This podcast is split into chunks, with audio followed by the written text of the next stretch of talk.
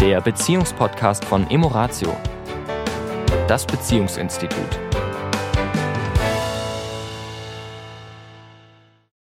Hallo diese Woche wieder. Herzlich willkommen zu unserem Paar-Podcast. Hier ist die Tanja. Und hier ist der Sami. Hallo. Ja, dem einen oder anderen wird es ja aufgefallen sein, dass wir letzte Woche eine Wiederholung eines Podcastes hatten.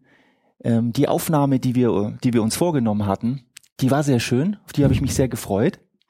Und sie war weg. Sie endete. Sie war weg.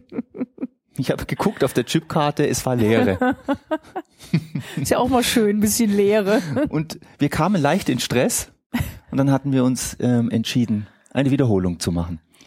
Und diese Woche hatten wir dann vor, das, was wir eigentlich letzte Woche sprechen wollten, zu nehmen, aber der aus gegebenen Anlass, wie man so schön sagt, möchten wir Wir sind ja flexibel. wir sind flexibel, schieben wir das, was wir eigentlich vorhatten, auf die nächste oder übernächste Woche, je nachdem, und sprechen über das, was in den Medien, der, also der Auslöser unseres Podcasts ist das, was in den Medien jetzt rauf und runter geht, nämlich dieser Absturz von dieser Maschine und was Genau. es mit uns als Paaren zu tun hat.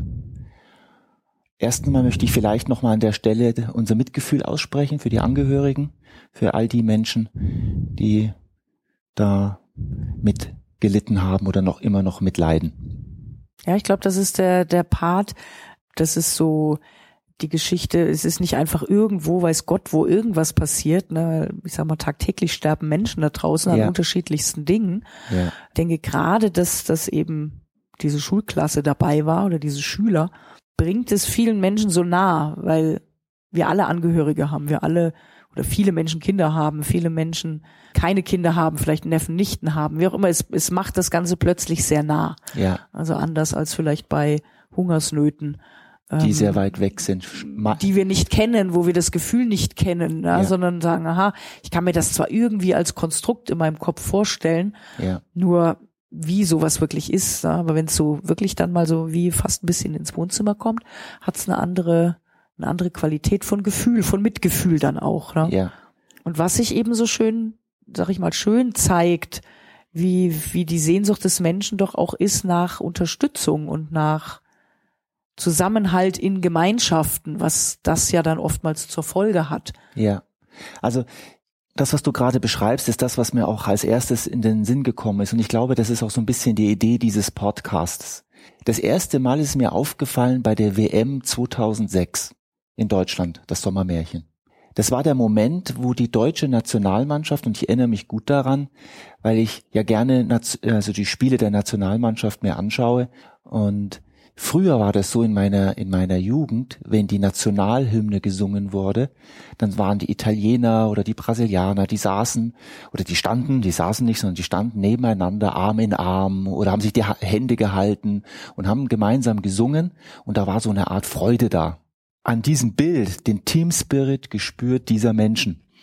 Und die Deutschen standen so ein bisschen unbeholfen nebeneinander da, guckten alle ein bisschen betröppelt, bis dieses Nationalhymne-Thema Endlich vorbei war. endlich vorbei war und dann ging's los.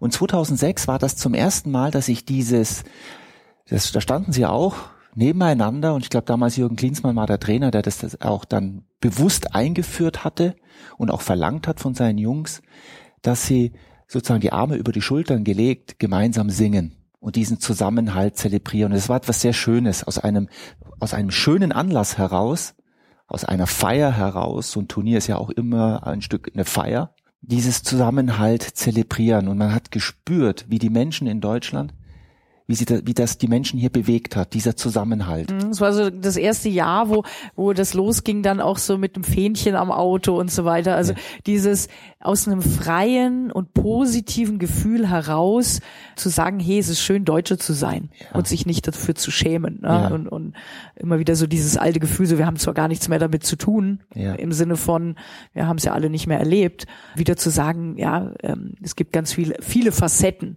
Ja. ja, die müssen nicht in so eine negative Richtung gehen, wie es halt leider mal in der Geschichte geschehen ist. Aber das bringt uns jetzt ein bisschen von unserem Thema, wo ich jetzt gerade gedanklich dahin marschiert bin.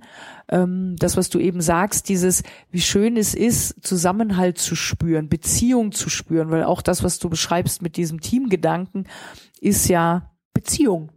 Also diese Menschen in diesem Team, in dieser Mannschaft haben ja eine Beziehung miteinander. Ja. Ja, wir haben ja oft, wenn wir fragen, Menschen fragen, hast du eine Beziehung? Dann kommt ein Ja oder Nein, je nachdem, ob sie in einer Liebesbeziehung sind oder nicht. Und letztendlich ist ja alle Art von menschlicher, menschlichem Miteinander eine Form von Beziehung. Ja. Also ich äh, habe gerade die Bilder von der, von dieser Schule, wo das, wo die, äh, wo diese Schulklasse verunglückt ist.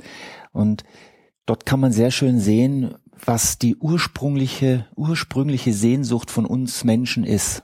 Nämlich dieses Zusammenhalten, füreinander da sein, seine Gefühle zu zeigen, freien Lauf zu lassen, zu weinen, zu lachen.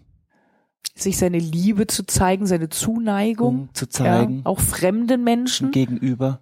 Dort fällt es uns auf einmal so scheinbar so leicht, durch das, was da an schrecklichen Dingen passiert sind, fällt uns das so leicht.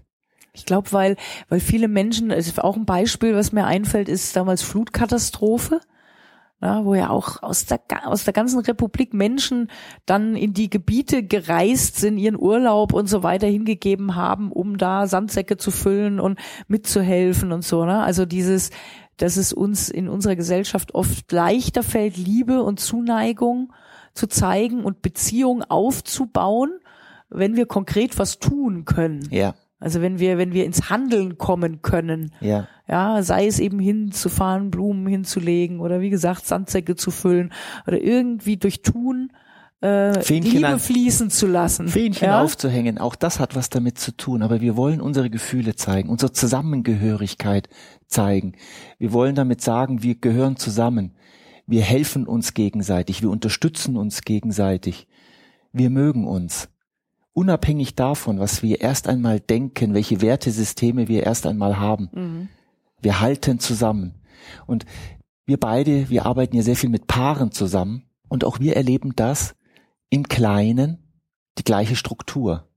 Sozusagen, wenn etwas passiert in der Familie, eine kleine Tragödie, wie Menschen da reagieren, wie sie oft auf einmal zusammenwachsen, wo vorher Distanz war, wo vorher vielleicht sogar, was ist das Gegenteil von unterstützen?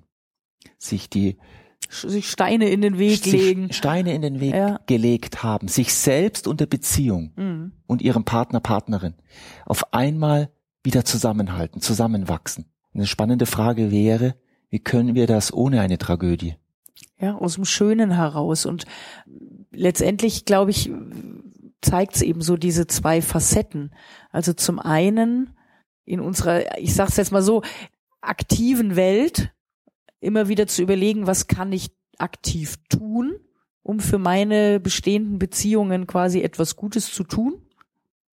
Das fällt Ja. uns ja oft leichter. Ja, ich sag mal, die Blümchen mitbringen, ohne schlechtes Gewissen, ja, Ja. sondern einfach aus einer Freude heraus äh, irgendwelche Dinge zu tun, mhm. die Freude, Zusammenhalt Mhm. und, und die Beziehung verschönern quasi. Und ich glaube, was noch viel wichtiger ist, ohne zu tun, eher im Sein zu sein. Mhm. Also in diesem Gefühl von Liebe. In diesem Gefühl, was du schon mal so schön beschrieben hast, dieses allein schon, äh, dadurch, dass ich Liebe gebe, ohne zu erwarten, ist es schon ein Akt der Liebe. ja. Ja, die, ich, die äh, ich fühle, die ich selber die bekomme. Die ich, die ich bekomme, weil Ja. ich sie in mir fühle, weil ich sie in mir groß mache. Also auch wenn ich jetzt nicht, jetzt um nochmal das, das Thema, aktuelle Thema zu nehmen, auch wenn ich jetzt nicht dorthin fahre und Blumen hinlege oder irgendwas in der Hinsicht tue, allein in dem eigenen Umfeld wieder Liebe fließen zu lassen.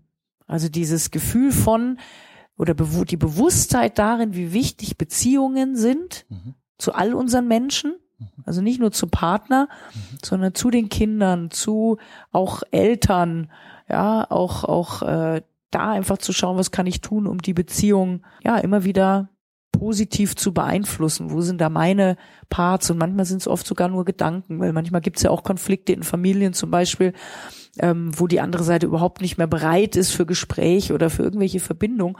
Und ich kann trotzdem dafür sorgen, in eine gute Beziehung wieder zu kommen, einfach indem ich mit mir wieder in ein gutes Gefühl bezüglich dieser Beziehung komme. Ja. Also dieses Frieden machen damit. Ja. Also was ich oft erlebe, ist, dass Menschen gar nicht mehr wissen, wieso sie das überhaupt tun sollen. Und ich glaube, da liegt so ein bisschen der Knackpunkt. Also bei der WM 2006 hatte dieses Team, um dieses Bild nochmal zu nehmen, ein Ziel, ein gemeinsames Ziel. Und dafür waren sie bereit, ein Team zu sein, sich unterzuordnen, sich gegen, füreinander da zu sein, sich zu dienen, gegenseitig zu dienen. Um jetzt kurz nochmal die letzte Woche zu nehmen, was da passiert ist. Auch da gibt es ein Ziel, nämlich Menschen zu unterstützen, dass sie, dass das Leid, das sie haben, geteilt wird und dadurch vielleicht, hoffentlich, das Leid etwas mildert. Auch da gibt es ein Ziel.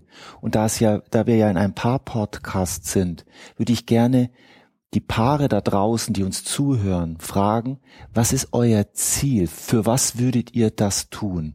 Was ist euer Ziel in eurer Beziehung?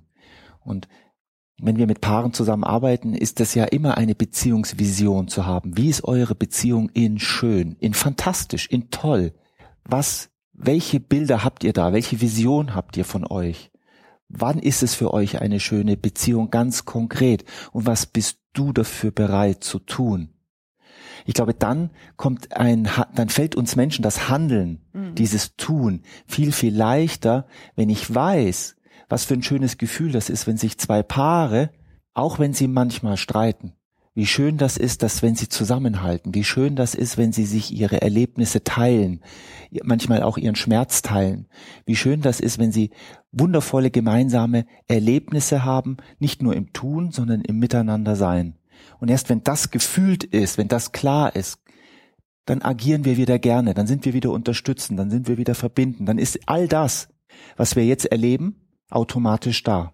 Ja, wenn quasi die Werte und der Sinn ja. übereinstimmen, ein Stück weit, oder wir uns dessen überhaupt bewusst sind. Was ist denn der Sinn auch von Gemeinschaft? Was sind unsere Werte innerhalb einer Gemeinschaft?